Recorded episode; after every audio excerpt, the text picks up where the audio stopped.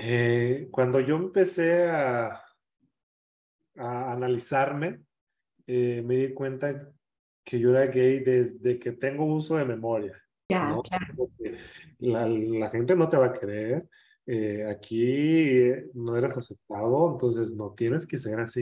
Entonces, sí te vas obligando. Yo me fui obligando Claro. a hacer como. Llega mi hermana y me dice, oye, pues es que me comentan que, pues, le costó trabajo, así como, le como 15 segundos de decirlo, decir gay, que tú, y yo, que tú eres gay, y yo así de, le digo, pues sí, soy gay, y este, y tengo un novio, y ya le, le conté mi historia de mi primer novio y todo el rollo, y ella estaba sentada así de, escuchándome.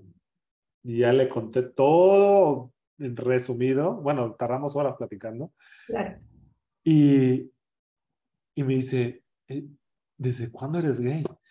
Ay, tan linda. dije, hermana, desde, Desde que nací. gay". Dice, ¿cómo no me di cuenta? Le "Eh, esta celebración es justo, justo para eso, ¿no? Tanto tiempo que tuvimos reprimidos, porque no es de, de que yo que tengo 30 años ya, ya son 30 años de represión, no, esto lleva Claro. muchísimos años más, personas que murieron, personas que fueron asesinadas, personas que murieron reprimidas, personas que, que han luchado por nuestros derechos, personas que han, que han perdido la vida para que yo pudiera, pudiera ser libre, para que Ujú. yo me pudiera casar, para que yo pudiera caminar tranquilo sin sentirme incómodo, incluso, aunque tengo el derecho, puedo decirlo que en estos tiempos yo en ciertos lugares, en ciertos momentos me siento inseguro, me siento con temor de ser agredido, incluso que mi vida está en peligro. claro, claro. Lo claro. siento.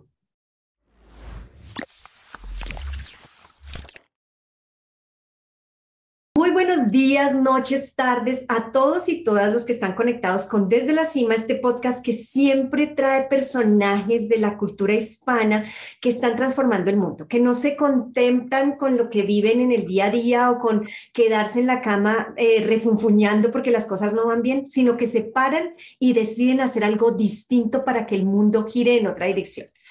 En esta línea, hoy tengo un invitado súper especial. Es de las personas que me llena el alma, lo siento como si fueran un hermanito chiquito que conocí, que la vida me regaló y de quien me siento profundamente orgulloso por su ser, por su esencia. Y él es Alfonso Meraza. Buenos días, Alfonso. Hola, Rocío, muy buenos días. Gracias por estas bellísimas palabras. El, el cariño, el afecto es mutuo por todo lo que tú eres y gracias nuevamente por invitarme a este espacio justamente para darnos voz y dar a conocer nuestras, nuestras historias y a través de ellas inspirar, motivar, fortalecer a nuestra comunidad. Muchas gracias, Rocío. Así es. Gracias a ti por nuevamente decidir y aceptar la invitación, eh, que es como las, las invitaciones de las películas así peligrosas, podemos caer en el peligro, pero no importa, esas son las mejores. Quiero contarles un poquito quién es Alfonso y por qué siento esta enorme admiración. Por un lado, como ya les decía, por el ser humano que hay en él y si ustedes no lo conocen, si ustedes solo no lo han visto bailando, ya es una manera de saber quién es esa, esa belleza, esa exuberancia, pero también ese ser humano maravilloso que quiere transmitir alegría al mundo. Pero además, Alfonso eh, eh, fue el director, miembro, y voy a traducirlo, lo tengo en inglés, lo voy a ir traduciendo al español, del KRD. ¿Qué es el KRD? Oh, eh, fui miembro de la compañía de danza contemporánea King Roberts, aquí en... Ah. Él es de San Jerónimo, Suárez, de San Jerónimo de Suárez Guerrero, México. Se graduó con un bachelor's en eh, arte mexicano y danza del Instituto de Danza Mexicana en Acapulco. Además, en Acapulco, qué maravilla. ¿Cómo puedo estar en Acapulco? Yo no hubiera podido estudiar. Chulado, chulada de puerto maravilloso, un clima Ajá. delicioso y su gente hermosísima y alegre, de verdad, muy cálida. Qué maravilla. Siguiendo sus sueños, Alfonso viajó a la Ciudad de México, donde se convirtió en el principal solista por más de nueve años del Ballet Folclórico de México de Amalia Hernández. O sea, este nombre hay que decirlo con grandes palabras porque fuiste uno de los principales bailarines de esa compañía uno de, las más prestigiosas compañí, compañías de ballet folclórico en México y, y en el mundo. Y eh, tenías presentaciones semanales en el Palacio de, las Finas Artes en México, en Ciudad de México, y por supuesto viajaste haciendo tours alrededor del mundo. Alfonso es orgulloso y agradecido por la oportunidad de ser, parte de KRD, Kim Roberts, Dance, en su nueva aventura aquí en Colorado. Pero además, creo que la más grande aventura que él se atrevió y se está atreviendo a crear junto con su pareja es artístico. Me encanta porque realmente le pone letras mayores, con palabras mayores, con título y palabras mayores a, esta, a este nombre artístico. Gracias, Alfonso Meraza, por ser mexicano, ser hispano, ser gay y estar con nosotros aquí hoy. No, yo la verdad me siento muy agradecido por este recibimiento que la comunidad me ha dado aquí en Denver. Literal, yo venía en mente en blanco, venía siguiendo a, a mi amor, a mi esposo, eh, aventurándome a un mundo nuevo, a, un tipo de vida diferente. Entonces, eh, creo que a través de la comunidad de su apoyo se fueron dando las cosas. O sea, eh, yo, mi pasión, la danza folclórica mexicana, orgulloso de mis raíces, orgulloso de mi música, de mi folclore, pude encontrar este, este espacio, este abrigo para poder seguir en esta pasión, en este, en este gusto. Y, nada, al contrario, eh, gracias a, la comunidad de, de, que nos han apoyado a través de muchísimas, muchísimas formas, que eso es muy importante. Eh, apoyarnos entre nosotros, eso nos fortalece y, y, y, nos une. Entonces, ¿por qué no hacerlo? Y eso es lo que a mí me, me, tiene maravillado, esa, ese, ese abrigo que, que, nos han dado ustedes que ya estaban aquí en Denver, comunidad latina. Entonces, muchísimas gracias a ustedes. Alfonso, yo tuve la posibilidad de conocerte en el escenario menos amoroso del planeta, que fue en un Fortine. Oh. Caminando eh, en una subida y a los que no conocen, los que no viven en Colorado, un Fortiner es una montaña muy alta, un pico de una montaña que tiene 14 mil pies y que muchos decidimos volverlo un, deporte y todos los veranos nos vamos a caminarlo. Y Alfonso y Chepe decidieron acompañarme ese día en esa caminata y allí fue la primera vez donde tuvimos la posibilidad de conversar. Estabas recién desempacadito, es más, venías de California y yo pensaba, qué valiente este hombre recién llegadito de México, recién desempacadito de California y decide venirse a hacer un Fortiner. Creo que te llevaron a ciegas, pero te agradezco a la vida porque ahí pude saber un poquito de ti. Y apenas estaba estabas aterrizando en Colorado, pensando tú y tu pareja, ¿qué ibas a hacer aquí? ¿Qué iba a pasar contigo acá? ¿Cómo fue ese paso a este Alfonso? Porque han pasado apenas un par de años, que es el, el, el gran creador, uno de los grandes creadores de artístico. ¿Cómo ocurre esa transición? Esa transición fue muy rápida y muy, fue muy apresurada.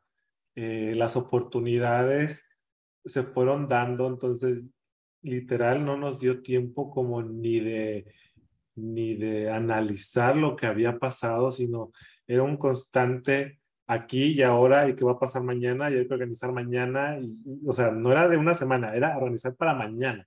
Entonces, eh, fue muy rápido, muy, muy rápido. Creo que nos, me, me aterricé cuando abrimos la primera academia, cuando vimos a todas nuestras pequeñas niñas que ya empezábamos con las clases eh, presenciales después de ser virtuales. Entonces, cuando ya vi todo el movimiento, ya estábamos preparando la, la, función para ellas, eh, fue cuando a mí en lo personal estaba acostado en la cama y así como que, ok, esto acaba de, todo esto acaba de pasar. Es cierto. Entonces, eh, fue muy rápido, pero muy satisfactorio porque al final cuando haces lo que te gusta, te apasiona eh, y estar moviéndote en tu área, en tu pasión, en, en, lo que por mucho tiempo te has preparado, creo que la palabra trabajo es como quitarla a un lado porque te cuesta trabajo, ¿no? No es un trabajo, es es, es disfrutar lo que haces, que yo creo que el trabajo hay que quitar ese nombre para los que hacemos, afortunadamente hacemos lo que nos gusta, quitar ese nombre porque pesa mucho. Entonces, eh, ah, fue algo muy rápido, pero muy de mucho aprendizaje también, porque no solo la parte artística, la parte eh, también logística, todo hay que aprenderlo, porque una cosa es eh, aprenderlo eh, en, la teoría y otra cosa en la práctica, ya cuando tienes la presión encima, muchas cosas encima, más aparte, un matrimonio, un, un socio que tu esposo, eh, con diferentes personalidades, diferentes, diferente carácter, entonces es, es buscar también ese balance de hasta dónde dejas de, ser, de, de trabajar y dónde empiezas como pareja cómo también tú buscas a tu pareja, porque eh, a veces pasa que damos por hecho que la pareja cree, tú crees que él sabe lo que tú necesitas, ¿no?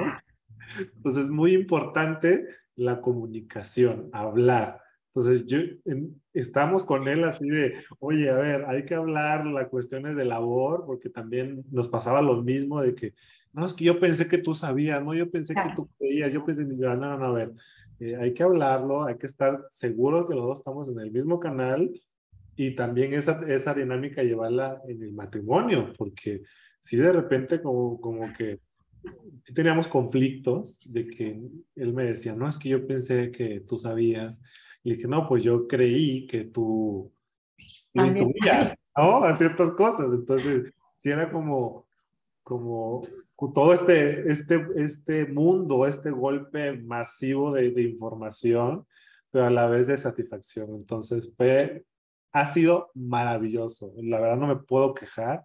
Al contrario, me siento muy afortunado de cómo se fueron dando las cosas, aunque muy rápido y muy, muy, mucho estrés, pero muy afortunado de haberlas tenido.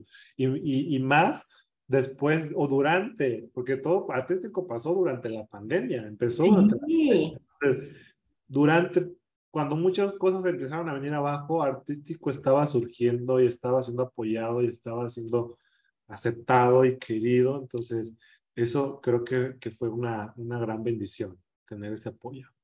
Claro que sí, claro que sí, me encanta. Creo que verlos e irlos siguiendo ha sido para mí todo un honor y ver y, disfrutar, disfrutar de verlos creciendo de no sé qué voy a hacer, ah, ya lo tengo claro y es mi pasión, es, es esto lo que quiero hacer.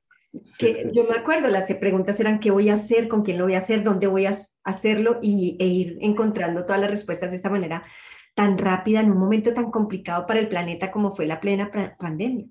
Pero si hay alguien que sabe de atravesar turbulencias eres tú. Y entonces quiero invitarte a que hablemos de eso. Este es tu mes y estamos celebrando el mes del orgullo, el mes del orgullo gay, el mes de, de poder pararte en tu lugar y decir, este es quien yo soy. Si te parece, entremos a conversar sobre el tema. ¿Cuándo empiezas tú a descubrir que tú tenías otro, que, que tu punto de vista frente al mundo y frente a tu masculinidad era distinto del tradicional mexicano, además, que es, sabemos que en nuestra cultura hispana, cómo pesa el ser un macho machote en nuestros países. ¿Cuándo, a qué edad, cómo es ese proceso? Bueno, eh, cuando yo empecé a, a analizarme, eh, me di cuenta que yo era gay desde que tengo uso de memoria. Desde muy pequeño, eh, tenía tendencia, bueno, me gustaba mucho las cosas que eran para niñas. Eh, cuando fui creciendo más, cuando ya sabes, ¿no? Que, ¿no? Que los novios de niños, ¿no? Que son, que son novios y todo esto. Entonces, eh, yo, yo ya tenía cierta atracción a los hombres. Entonces, para mí era como que algo normal, porque hablamos de atracción, no de género. Entonces, eh, después eh, decían, no, que los niños tienen que salir con niñas. Primero, los niños tienen que jugar con niños y las niñas tienen que jugar con niñas.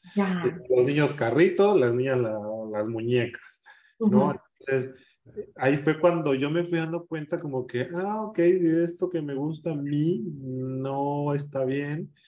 Y pues tengo que adaptarme a esto que se supone que es para mí, ¿no? Porque ¿cómo pones tú en esa situación a un niño de 9, 8, 7 años, cuando ahorita mis 34 aún tengo muchísimas cosas que aclararme, pero ¿cómo, cómo uno como adulto, con, con esa capacidad de razonar y de comprender y, y de guiar también, y decir las cosas sobre todo, porque a veces te las dicen de una forma de que si lo haces te vas a morir, básicamente. Ya, La, la, gente no te va a querer, eh, aquí no eres aceptado, entonces no tienes que ser así.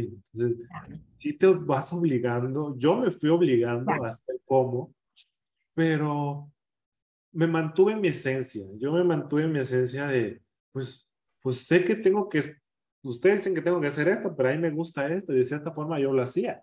O sea, yo jugaba con mis mejores amigas de la infancia, que aún las tengo y, y las amo y, y las adoro, porque ellas fueron como muy importantes en esa parte, que no lo saben, de que yo podía ir a sus casas y, y tenía una, una vecina que eran puras mujeres, entonces yo iba a la casa y tenía toda la colección de, la, de las de estas muñecas, no sé, las Barbies. Y yo estaba emocionadísimo con las Barbies, yo, no, es que tiene la casa, la cocina y la que es veterinaria, entonces... El carro. El carro, entonces el carro era esencial, ¿por qué? Porque el carro era el único que podía usar yo. Ya, el carro. Link. Sí, entonces yo decía, uso el carro, el, el, jeep de la Barbie, porque pues yo soy el niño que puede jugar el carro, ¿no? Entonces, eh, me mantuve siempre conectado con, esa, con ese gusto, con mi personalidad, esa, eh, con la feminidad, ¿no? Porque incluso me decían, tú eh, tienes que ser masculino, no puedes ser femenino, no, te puedes, no puedes tener ciertos eh, moderadismo, eh, ¿cómo le dicen la palabra? Se me fue la palabra. ¿Como maneras? Sí, como muy amanerado, no puedes ser amanerado. Ya. Como que que la, mis expresiones eran muy femeninas, entonces no, no, puedes ser generado, tienes que ser así. Ser más machito. ¿Y cómo hacías? Porque es muy, o sea, ¿cómo pretender ser quien no eres?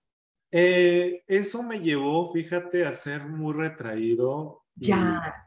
y yo en la escuela con mis amigas, siempre desde pequeño yo tuve todo el tiempo amigas, amigas, porque yo me identificaba más con, con la energía femenina que con la masculina. Los, los varones jugando fútbol, aventándose y, sudando. Yo no, yo estaba a gusto aquí sentado con mis compañeritas, platicando, chismeando. Y, y siempre en mi escuela fue así. Fuera de la escuela, ahí sí, yo llegaba a mi casa y me encerraba. O sea, era de que eh, las cosas, labores de la casa, hacer mi tarea, ayudarle a mi papá, ayudarle a mi mamá en sus cosas y, y punto. Incluso mucha de la gente en mi pueblo no me reconoce porque eh, no sabían que yo estaba ahí, que era parte de mi familia. Somos cuatro, yo soy el mejor de ellos.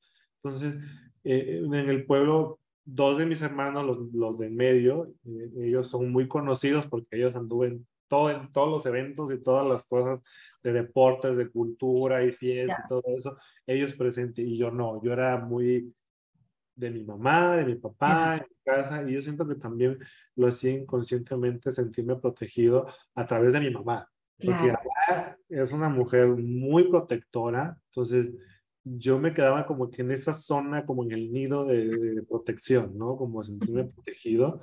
Entonces, sí, cuando salía con mis amigos me divertía y, disfrutaba la parte de la primaria, la secundaria, lo, lo disfruté muchísimo. Y, la parte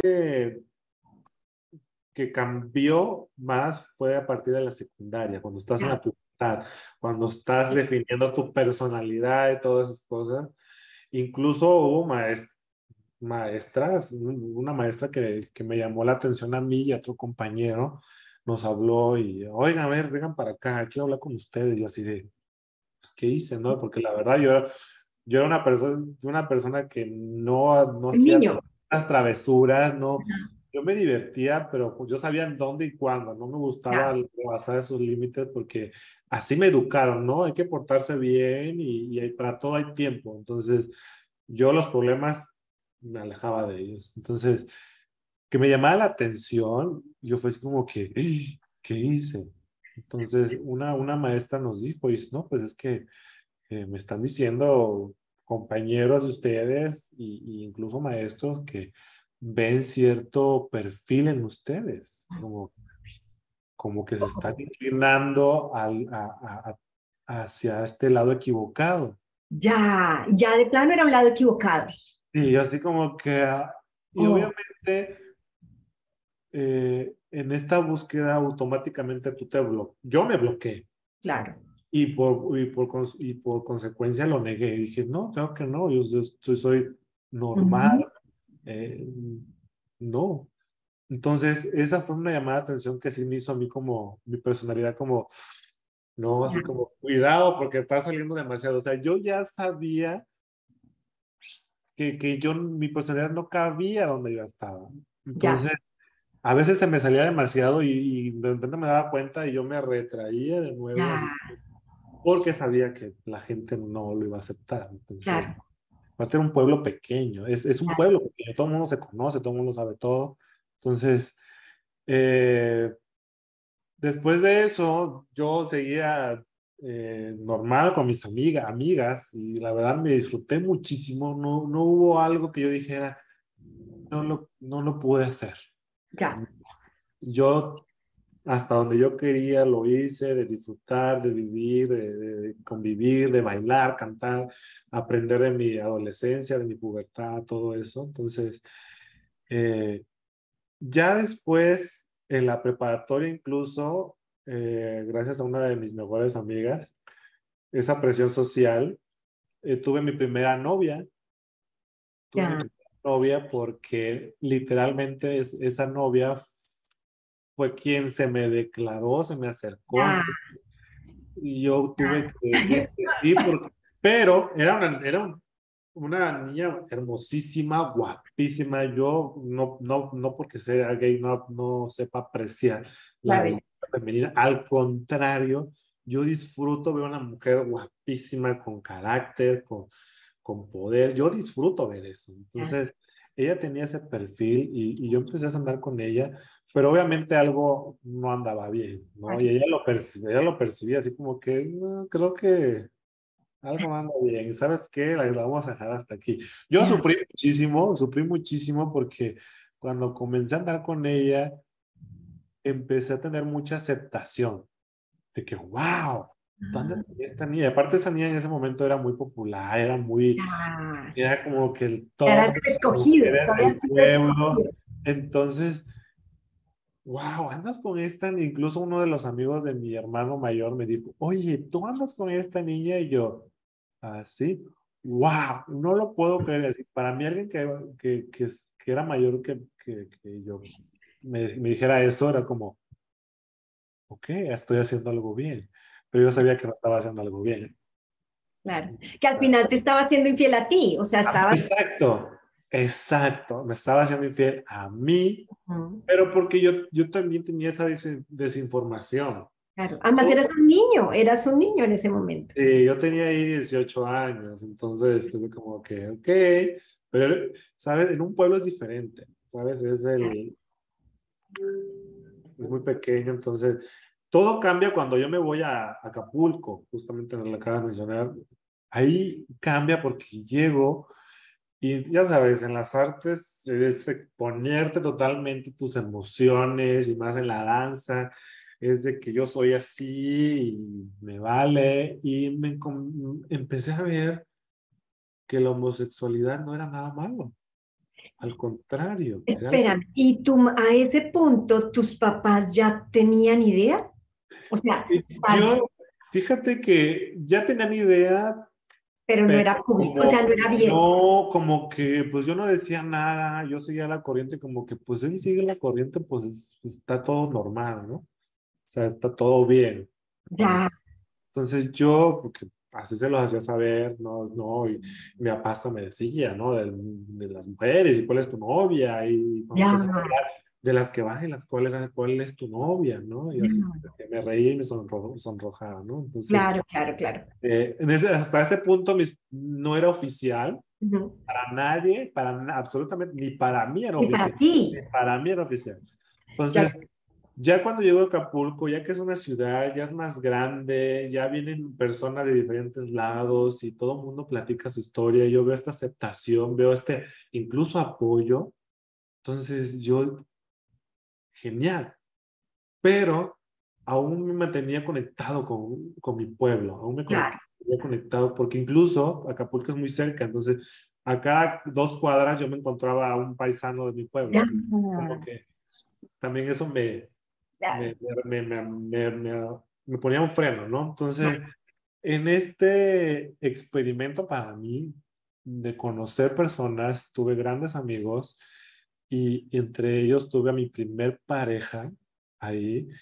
Eh, él literal se me, hubo como un, hubo un, hubo una interacción muy, muy como, no, no, no un clic, fue una interacción muy, muy, como hasta incómoda en ese momento para mí, porque yo estoy ando en ya. Tú eres así, tú eres así.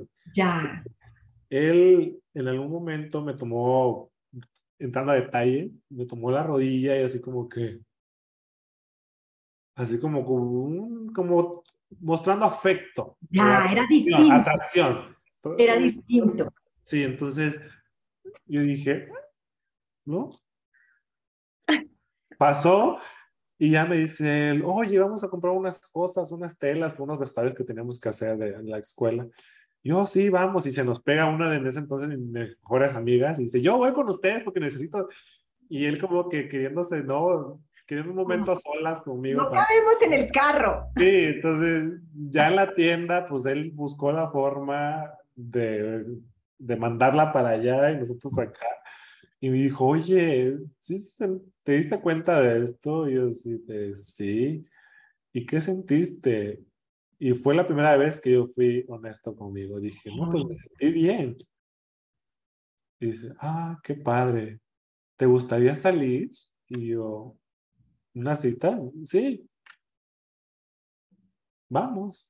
Y como tiempo después salimos y, y platicamos, yo le dije, le conté mi historia, ¿no? Mi familia no sabe, incluso para mí esto es como nuevo, nunca he hecho nada como esto, entonces, eh, no sé, y él, y él estaba en la misma sintonía, no, también mi familia no sabe, eh, entonces, eh, dos personas que tratando de ocultarla, perfecto, fue la relación, entonces a partir de ahí comenzamos a salir y sí hubo un noviazgo, pero eh, este noviazgo también fue un poco duro para mí porque era mi primer noviazgo con un hombre, entonces yo no sabía de reglas, yo no sabía de leyes, yo no sabía qué hacer en una relación. Entonces, él tomó, era, era menor que yo, pero él se crió en la ciudad. Entonces, era totalmente diferente. Y, y él tomó las riendas de la relación y sí hubo unas cosas que, que fueron, me lastimaron. Pero afortunadamente tuve grandes amigos, tengo grandes amigos que ellos me ayudaron así, a ver, a ver, Poncho, siéntate aquí, a ver, las cosas como son. Este hombre es un bandido, ya no por las tuyas en otro lado, y tú aquí como, como tú me dices, como señora de pueblo. Entonces, no está bien, está sufriendo, te vemos mal. Entonces, a ver, y eso es muy importante, fíjate, yo creo que la familia mm, es, es, no es aquella que lleva tu sangre, es aquella que, que te quiere, que te apoya, que, que, que, te impulsa a hacer las cosas bien. Entonces yo he estado con una familia muy linda desde siempre, que han sido mis amigos, eh, amigos desde la infancia. Y, y estos amigos gays que ya tuve en Acapulco, ellos me abrieron el mundo, ellos me llevaron a mi primer antro gay. Ya. Cuando terminé, cuando terminé con esa relación muy tóxica, por cierto, eh, ellos me dijeron, vente para acá, vamos a salir y vas a ver. Entonces yo llegué a este mundo, al antro gay, cuando todos bailando con todos y todos felices, cantando, era literal, todos bailando bajo el arco iris, literal. Mí era como, como, pues, maravilloso. Y, y, y encontré, encontré también seguridad en mi persona, seguridad en mí, porque sí, en un punto yo no, pues, yo andaba en la nada, ¿no? En ese punto yo como que no soy ni de aquí ni de allá. Entonces, en fin, eso me ayudó como a definir mi personalidad, a definirme a mí. Y eso me hizo muy feliz. Fue como un shock de felicidad plena. Porque había sido feliz, pero era una felicidad limitada, una felicidad cortada. Entonces, al momento yo de tener estas, estas buenas, buenas amistades, porque también hay malas amistades. En todos los, en todos los escenarios del mundo. Sí, de verdad, hay buenos y hay malos. Y, entonces me tocaron algunas malas también, no tan malas como algunos casos que yo he visto, que de plano, así que es entrarle ya a cosas muy extremas que te llevan al piso y cuidado que te no al piso, al hoyo. Ya.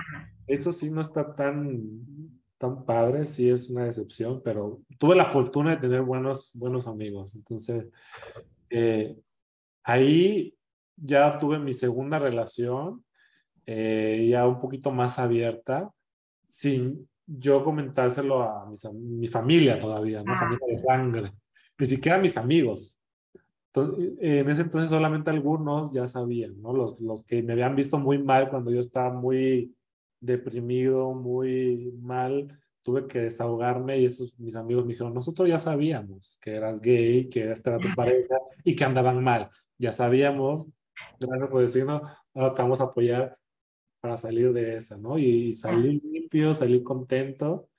Y entre otra relación, con esta relación fue mi paso para irme a la Ciudad de México. Justamente comenzó cuando yo ya había decidido irme a la Ciudad de México para ser parte de Ballet Folclóricos en México. Entonces, cuando le digo, ¿sabes qué? Eh, ya tuve una relación y la verdad no pienso limitarme mis sueños por, por ti, ¿no? Me encantaría, me encantas y todo, y todo bien, pero pues tengo que seguir mis sueños. Entonces, yo me voy a ir y tú dime si le cortamos o qué show. Y me dijo, no, pues me voy contigo a México. Y así de, y me fui, me fui yo de avanzada a México, llegué a vivir con mi hermana, mi hermana Glafira, que es como mi, alma, mi alma gemela. amo a mis hermanos, pero con ella, como crecimos juntos, ella es mayor que yo, eh, hay cierta, cierta comunicación más directa, ¿no? Como que ya no es ni siquiera de hablar, si ya nos intuimos, así de, Tremendo. Entonces, para ese entonces ella no sabía tampoco que era gay. Muy inocente mi hermana. porque ya eso a preguntar, ¿no sabía o no era abiertamente público? Porque pues es la conexión que tú mencionabas entre ustedes. Fíjate que ella sí es muy, eh, en ese entonces mi hermana muy inocente, de verdad, muy, muy inocente, y digo, lo digo como hermano menor, digo, no, hermana, tú sí, eres muy buena, eres muy buena, demasiado buena persona. Demasiado buena. Sí, entonces cuando me voy con ella, ya empecé a vivir con ella y mi cuñado, su esposo. Eh, y él, mi, mi, en ese entonces novio, mi segunda pareja, ya venía para, la Ciudad de México. Entonces le dije, ¿sabes qué? Eh, ah, no, ella fue la que me dijo, ella fue la que me tocó el tema, porque una de, en una fiesta en Guerrero, llevé a mi novio en ese entonces no oficial, pero mis amigas del, de mi pueblo, pero una, una fiesta de puros amigos de San Jerónimo, no de Acapulco, de San Jerónimo. Ya. Entonces, ellos lo vieron y, y, ellos dijeron, no, pues es su novio, no tuve que decir nada, ¿no? O sea, ellos lo trataron como mi pareja y eso me encantó, me hizo tan feliz que yo no tuve que explicar nada. Entonces, a través de esa fiesta, mi hermana se enteró que yo era gay y tenía un novio. Entonces, ya en México, un día ya llega de su trabajo y yo la noté, así como que nerviosa, y, cenamos y nos sentamos a ver la televisión, estábamos ahí, y yo la veía y dije, no, es, es que algo trae. Y me dice, oye, quiero decirte algo. Y cuando me dice esas palabras, yo sabía que era el tema. Dije, perfectísimo. perdóname, ¿y a esa altura ya te sentías cómodo? ¿Cómodo en piel? O sea, ¿ya lo podías hablar? Sí, ya lo podía hablar porque ahí entra otro punto. En, en México, este, este mundo más grande todavía, así como que, wow, ¿no? Que, que en la compañía había muchos gays y muy abiertos, más abiertos todavía. Y esta, está esta zona rosa que le decían que era la zona de los gays, que era como tú puedes andar libre ahí, en esa zona. Entonces, era como una mini ciudad para, para nosotros, ¿no? Entonces, Yo, ya, yo ya estaba fortalecido, ya estaba, ya como que, sí, no, no lo voy a hacer oficial, pero tampoco lo voy a ocultar. Ya.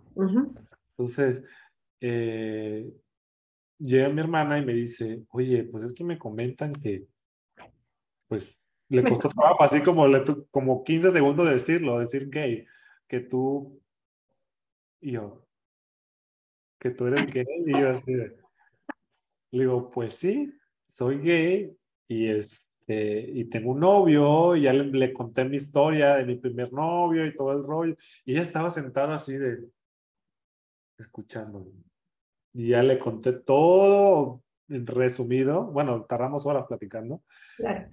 Y, y me dice, eh, ¿desde cuándo eres gay? Hermana, desde, desde que nací.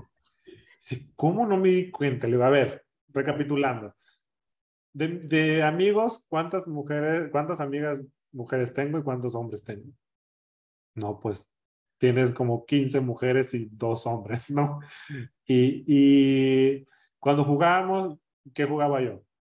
No, pues íbamos a la casa de la vecina a jugar las Barbies y tienes toda la razón. O sea, ya como que ella empezó y dice, hermano, nunca me di cuenta. O sea, ella estaba como en shock de no haberse dado cuenta, porque están así. Dice, es que yo no, como que... Y aparte, ella nunca se vio como en esa necesidad de encasillarme, ¿no? Para, para ella solo era su hermano. O sea, no era como que no, yo era su hermano y ya. Entonces para ella era un shock como que e, esa, e, de, definir algo. Claro. Eres gay, así como que, ok. Y ella me abrazó y me besó y me dijo, no, yo te adoro y de aquí no va a cambiar absolutamente nada y, y este, no pasa nada.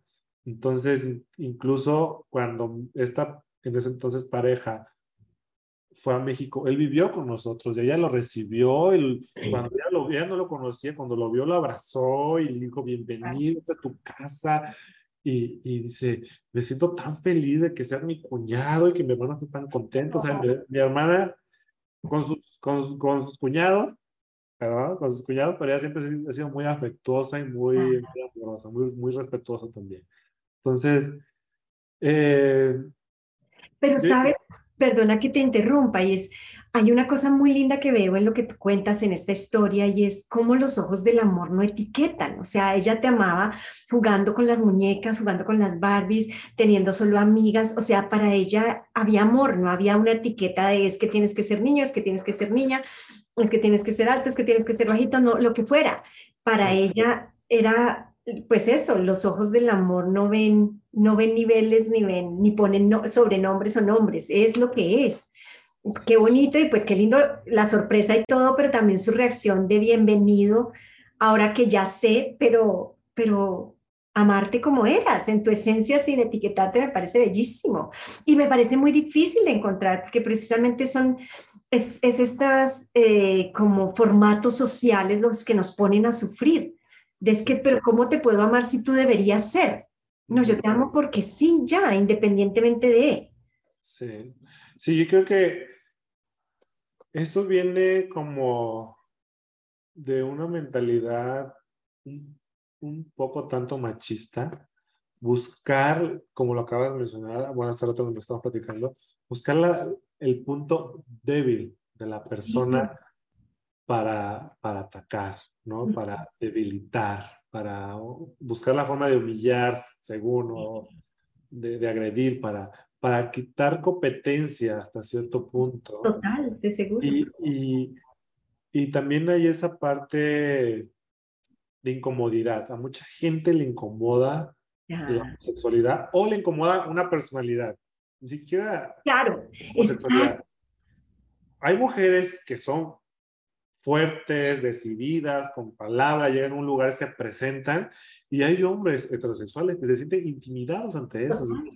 buscan la forma de, y tus hijos, o como una forma de decir, ¿no? Y a qué hora los atiendes, o, o cuando tu rol de mamá, así como que, ah, entonces, así pasa también la comunidad gay, incluso toda esta generación que creció con esa presión heredada, es una presión heredada, que tuvieron familia, no sé qué, y se encuentran de repente en una situación con un, con un homosexual y se sienten incluso atraídos a ellos, eh, agreden. Claro. Agreden a la persona. Porque no, no, no, ¿cómo, cómo tú te me acercas? ¿Cómo tú están peleando con ellos mismos, con, es, con ese... Con esa atracción.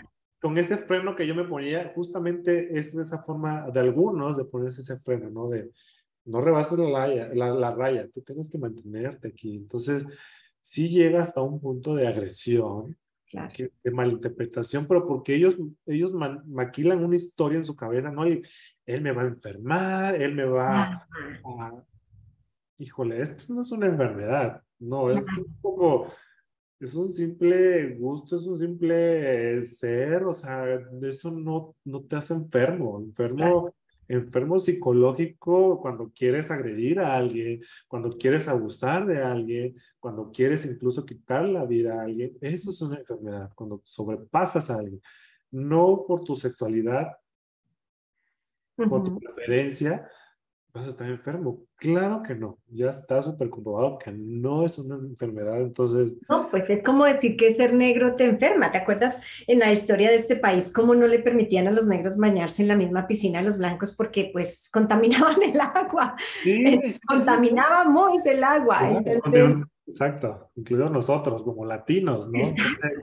Eh, y fíjate que incluso en estos tiempos que ya celebramos a lo grande, con orgullo, hay personas que critican y, señalan estas celebraciones. Eh, para, para mí es muy importante esta celebración.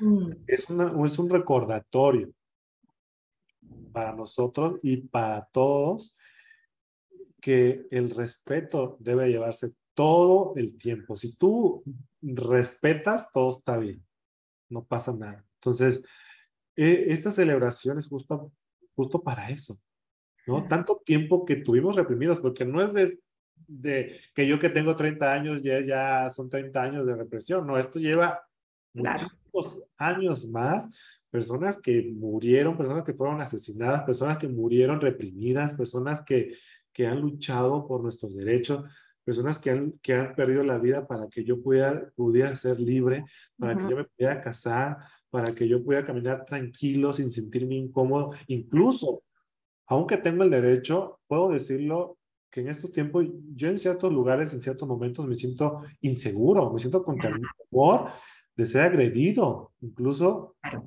que mi vida está en peligro. Claro, claro. Lo siento. Entonces, ¿por qué no celebrar? ¿Por qué no, no hacerles ver que, que, que, hemos pasado por tanto? No celebrar nuestra independencia, nuestra libertad, nuestra aceptación. ¿Por qué no celebrarla? Claro. Limitan a eso, porque aún nos, justamente eso habla de una mentalidad heterosexual que no ha tenido que luchar contra eso, contra que te vean feo, contra eh, no seas así. Que te tengan miedo. Exacto, contra, contra vivir tú con miedo de poderle decir a tu familia que eres gay, un miedo de, de salir a la calle y no sentirte eh, que, que te tienen asco, que te tiene, o sea, para ellos, claro, pues ellos no han tenido esa, esa, esa vivencia, esa experiencia, pues oye, ¿por qué? ¿Por qué lo hacen? Claro. no lo vamos a hacer? Y ya este, a este, punto no nos van a detener. Lo siento. Y, aquel que no le guste, pues que se mueva porque hace estorbo. Y que se guarde en su casa y no diga nada. Respétanos, así como nosotros lo vamos a respetar a ustedes. Porque ahora nosotros podemos discriminarlo por pensar así. Imagínate que todo mundo, imagínate que todos los gays vayamos a la casa de esta persona y lo veamos de arriba abajo y con asco y con miedo y por qué. Él va a tener un poquito de la experiencia que nosotros hemos tenido, porque nosotros hemos tenido, aún hemos tenido experiencias que personas, yo voy caminando con mi esposo de la mano aquí en Denver y, y así como que ya. Incluso en México también. Yo en mi pueblo aún no me siento con la libertad de agarrar a mi esposo de la mano porque no quiero que nos vayan a faltar al respeto. No quiero la gente, la gente ya sabe que soy gay, la gente ya sabe que soy casado, la gente ya sabe todo. Pero es lo que le platico a, mi esposo. Lamentablemente estamos en una generación todavía que tenemos que educar. Y, es, y no todos, no todo, menos esta, esta generación procesa las cosas rápido. Tenemos que ser poco a poco, pero lo hemos hecho. Porque es la diferencia de mí, el no, no, no, no, ya las cosas como son y hay que hacerlas, y al que no le guste, pues... Que se aguante. Que, que se aguante, ¿no? Entonces yo tratando como de, a ver, ¿no? Suavizar un poco la, la situación, digo, a ver, poco a poco, ¿no? Entonces, eh, sí, sí, sueño, sueño con un día yo poder llegar de la mano con mi esposo en mi pueblo, porque lo puedo hacer en la Ciudad de México, lo puedo hacer en incluso en Acapulco y, y, en mi pueblo aún no, pero ese es, ese es un rollo mío. Claro, claro. Es mi nido, es mi, es mi, es, híjole, fíjate, cuando yo salí del pueblo, cuando fui a Acapulco, cuando yo me definí, dije, jamás, jamás vuelvo a pisar San Jerónimo. Ya. Porque me reprimió tanto que jamás quiero volver a eso. Entonces, y vengo con esa, todavía ese trabajo, ese trabajo, ese es mucho que trabajar emocionalmente. Para mí, mi, mi, madre apenas hace cuatro, cuatro, cuatro años que le dije si soy gay. Ya, eh, hace poquito. Sí, sí, y desafortunadamente mi papá no le pude decir, pero mi papá fue un hombre tan maravilloso. Seguramente sabía. Yo creo que él, él, él, él, lo sabía y no tuve que decírselo. Y te, digo, te, te, te resumo por qué. Porque él antes, cuando yo ya estaba en el ballet, ya había pasado todo este drama, todo esto, cuando yo bailaba, estaba en performance, mi papá me veía y dice, ¿cuál de esas es tu novia? ¿Cuál de esas es tu novia? Y el día que yo llevé al pueblo a uno de mis ex, que es entonces novio, eh, lo presenté como amigo. Claro. Y, él hizo mucho clic con mi papá, entonces estaba muy atento con mi papá y mi papá platicaba mucho con él. Y, y hubo un momento que, algunos amigos del, del ballet fueron a, a mi pueblo a bailar para su cumpleaños de 80 años, que cumplía mi papá 80 años, a bailar y entre ellos iba él. Él no era bailarín, él fue como apoyo. Ya. Entonces, de todos mis amigos, mi papá se centró mucho en él, mucho en él. Y, y, y esta persona y esta persona, incluso después, cada vez que yo le hablaba por teléfono, me decía, oye, ¿cómo está esta persona? Y yo, conociste a ocho bailarinas, a, a cuatro bailarinas y me preguntas por esta persona específico. O sea, para mí era como que más obvio que mi papá. Y mi papá, después de eso, dejó de preguntarme, ¿cuál es tu novia, hijo? Jamás. Mira qué lindo. Entonces, yo creo que él vio y dijo, pues mi hijo es gay, no hay ningún problema y, y, él nunca, nunca me reprochó absolutamente nada, nunca me hizo sentir incómodo, al contrario, él siempre fue afectuoso conmigo, hasta su último momento que yo tuve con él, él, híjole, yo no, no tengo, era un, era un hombre tan puro, tan fuerte, porque él era un macho, pero no era machista, me refiero un macho de hombre fuerte, carácter fuerte y muy respetado, pero no era machista con, con, con, mi situación, como que nunca fue así, a ver, hijo, tú tienes, nunca, nunca, tú tienes que ser macho, él nunca me dijo eso. Él, él, él nos aconsejaba. Si, si, haces las cosas mal, te va mal. Si abusas de una persona, te va mal. Entonces, haga las cosas bien, a, ayude al prójimo y usted, hasta donde pueda, apoye. Esa fueron, siempre fue la educación que mi papá nos dio. Y siempre nos dio mucho amor. Él fue un hombre afectuoso, nos abrazaba, él nos, nos hablaba, nos empezaba a hablar de cariño y empezaba a llorar de la emoción. Era un hombre, híjole, no, mi papá hasta la fecha me sigue educando. O sea, yo, yo me acuerdo de cosas y digo, híjole, mi papá ya, ya, ya va casi 10 años que falleció y me sigue educando mi papá. Entonces... Pero fíjate también que ahí uno puede entender tu esencia. Ese tú que tú eres también tiene mucho que ver con ese papá que tú describes, de ser amoroso, de ser vulnerable, de ser fuerte, de ser todo eso, es muy tú. Tienes toda la razón, fíjate, no lo, no lo he analizado así, pero, pero, pero creo que, que aparte que muy físicamente son, eh, somos muy parecidos, de mis hermanos soy el que más me parezco físicamente a mi papá, y toda la gente me dice, no, es que tú eres tu papá, y, y, creo que, que, tiene que ver mucho, mucho eso también, la, la personalidad que me forjó, y eso es muy importante, eso es muy importante también, eh, cómo cambiar esta situación de de, cómo ver a, la comunidad, cómo verlos. Yo creo que todos los papás y los que son papás y los que quieren ser papás tienen que estar conscientes que hay una enorme posibilidad de que tu hijo sea gay.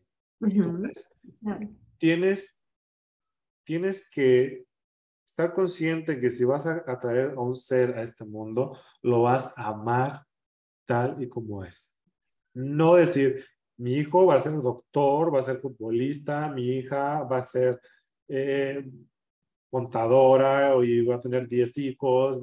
No, no le pongas esa presión a tu hijo. Dale las herramientas para que sea una persona ética, una persona trabajadora, una persona profesional, una buena persona. No un buen hombre, no una buena mujer, no una buena mujer, no, un buen ser.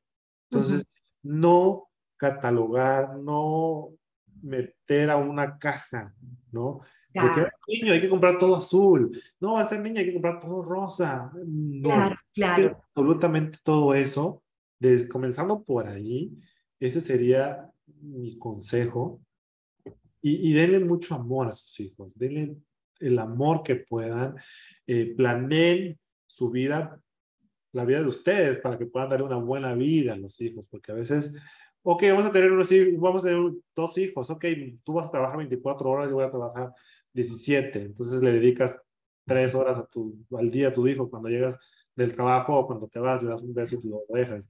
No, eso para mí, híjole, es, es muy complicado. Hay, hay, que, hay que planearse también eso, o sea, sí está padre que sean personas trabajadoras, pero también dedicarle tiempo a la educación y dar el amor a los hijos. Definitivamente, darle es, esa, porque eso va a ser la base de un ser, el amor. Y lo digo por experiencia propia, porque yo me rodeé de mucho amor de parte de mis padres, de muy, eran personas muy trabajadoras y siempre trabajaban, eh, pero siempre estuvieron presentes en, en, mi vida.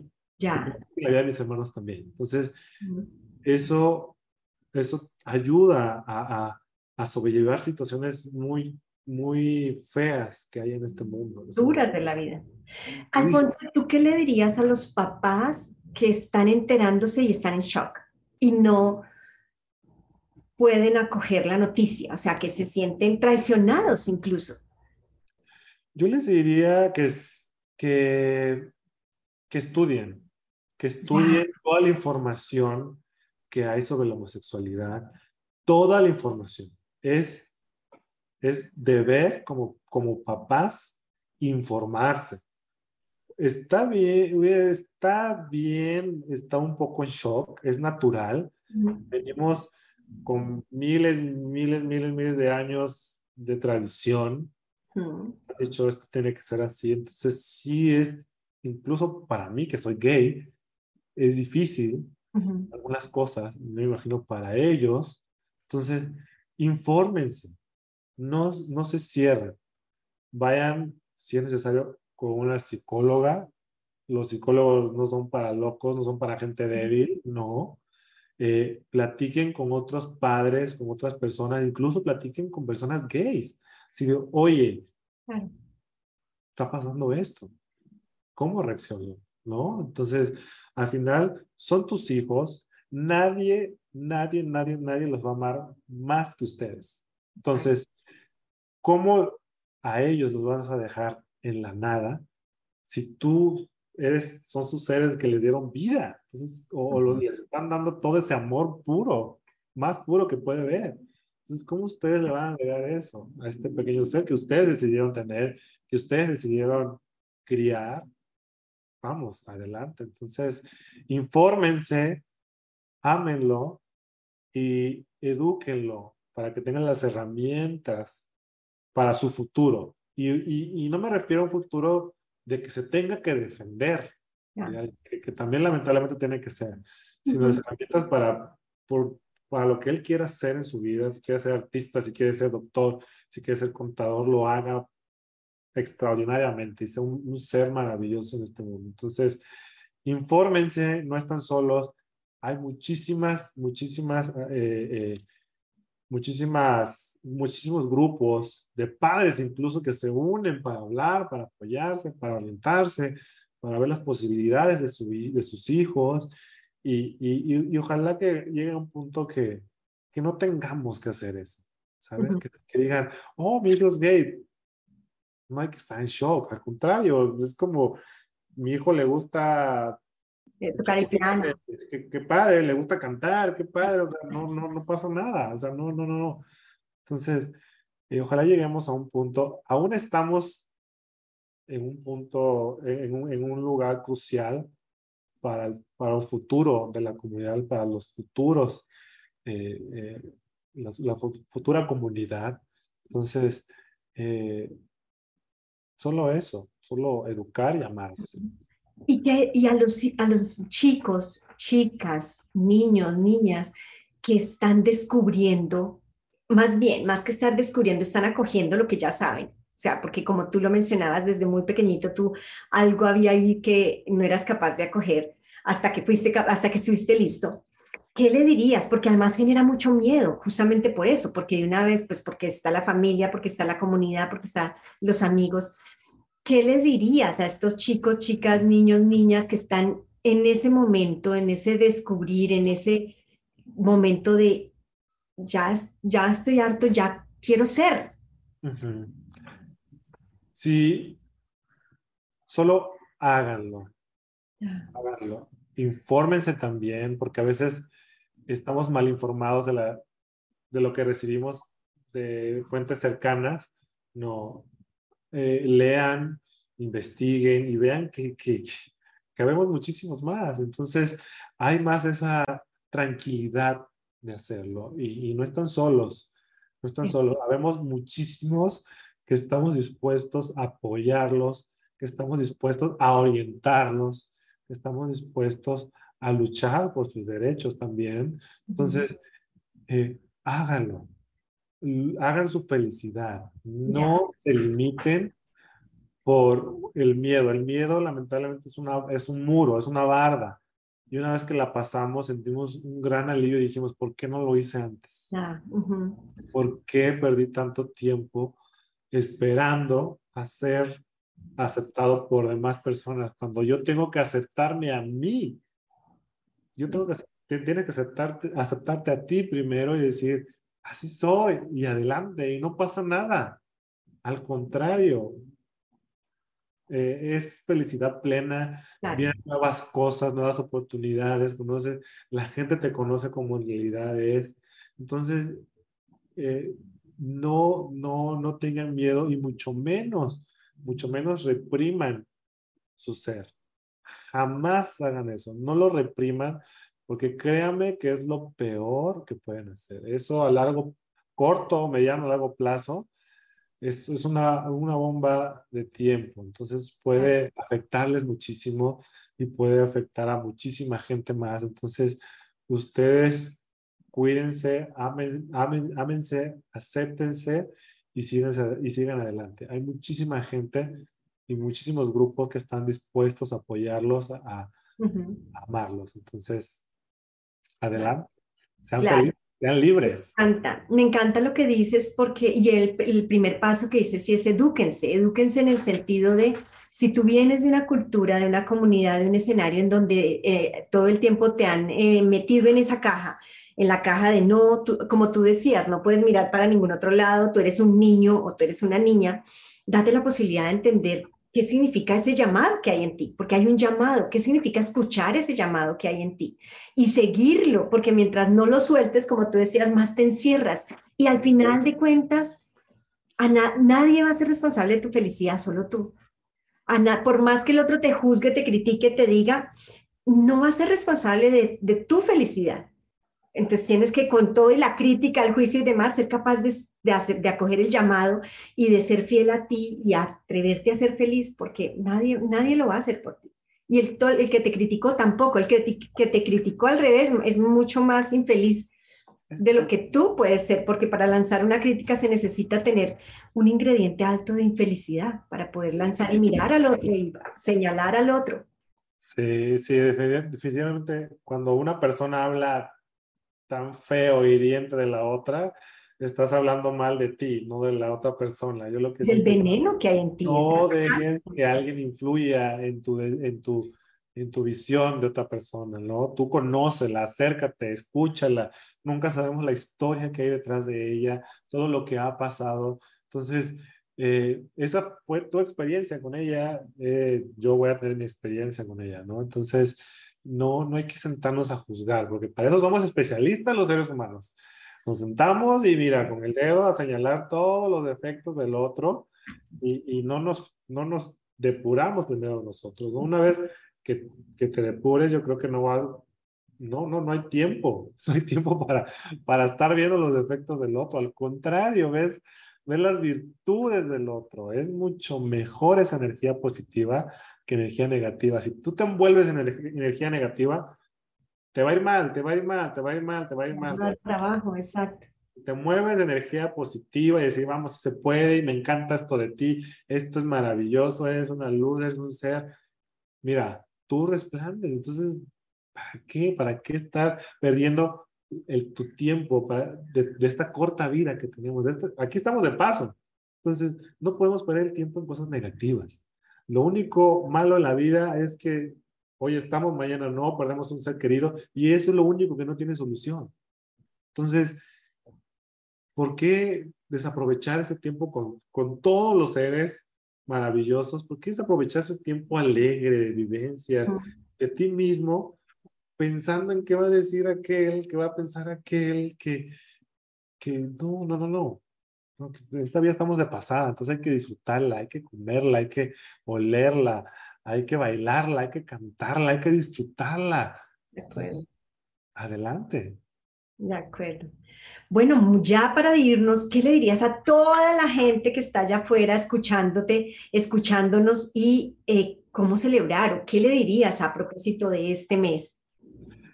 Eh, eh, bajo, el, bajo el arco iris bailamos todos. Todos son bienvenidos a esta celebración y no buscamos eh, la aceptación, simplemente respeto. Y aquí todos son bienvenidos a pintarse de colores, no importa eh, si es parte de la comunidad o no. Aquí todos somos comunidad porque todos somos seres humanos, todos tenemos sentimientos, todos tenemos libertad, todos tenemos derecho, derecho a ser felices, derechos a celebrarnos, a celebrar la vida. y, no hay nada mejor que celebrar, ¿no? Que, que, que hacer una manifestación a la vida, a, también al sistema, a través de cantos y baile. Entonces, únanse a estas celebraciones, únanse a estos eventos, vayan y escuchen las historias, vayan y vean todo lo que la comunidad les está dando al mundo. No solo es de que, ah, sí, la comunidad es gay aquí. No, no, no. La comunidad está aportando muchísimo, muchísimo al mundo. abarcamos todas las ramas, eh, culturales, científicas, o sea, todo. Y, y, escuchen, escuchen las historias. Si tienen oportunidad de ir a, a, a, escucharlos, a diferentes eventos que hay aquí en Denver en línea, todas estas historias que hay detrás, incluso las malas, todo lo que varios hemos tenido que pasar para estar donde estamos, véanla para que vean que no ha sido fácil. Entonces, eh, apóyenos, apóyenos y únanse a esta celebración, seamos felices, dejemos de criticar, dejemos de juzgar y comencemos a escuchar, comencemos a apoyar, comencemos a unirnos, a, en realidad hacerlo, a limpiar nuestro ser de toda esa energía negativa, a quitarnos este peso eh, que venimos cargando de hace, de hace años que no podemos, que no tenemos, que no, muchos no. Claro. seamos felices, simple y sencillo, seamos felices y cuando tú eres feliz, el juzgar a los otros o ver las cosas negativas del mundo quedan a un lado. Entonces hay que trabajar en uno mismo, ser feliz y si lo puedes compartir con los demás, los demás, híjole, esta es mi mayor satisfacción que tengo hoy en mi vida que puedo provocar, puedo eh, colaborar, puedo eh, regalar felicidad a otros seres. Y ese es el mayor satisfacción que yo lo personal he tenido. Yo los invito a que lo, lo lleven a cabo, lo promuevan, lo hagan, lo disfruten, hagan su rutina diaria. Entonces, adelante, a disfrutar de la vida. Me encanta, me encanta. Esta es la invitación de Alfonso a disfrutar de la vida, a regalar felicidad, a aprovechar cada instante.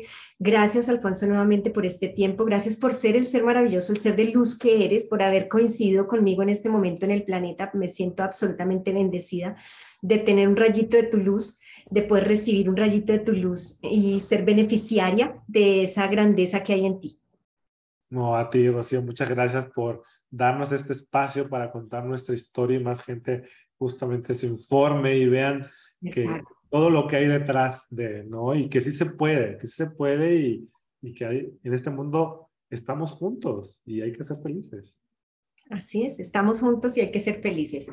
Esto ha sido desde la cima, comparta, comente, dele me gusta para que mucha más gente, estamos en el mes del orgullo gay, es el momento en que mucha más gente se eduque, conozca, sepa que somos al final uno, estamos todos conectados. En este planeta no hay nada que esté suelto, ni en este ni en otro. Somos un solo sistema solar, somos una sola galaxia, estamos todos conectados, somos uno.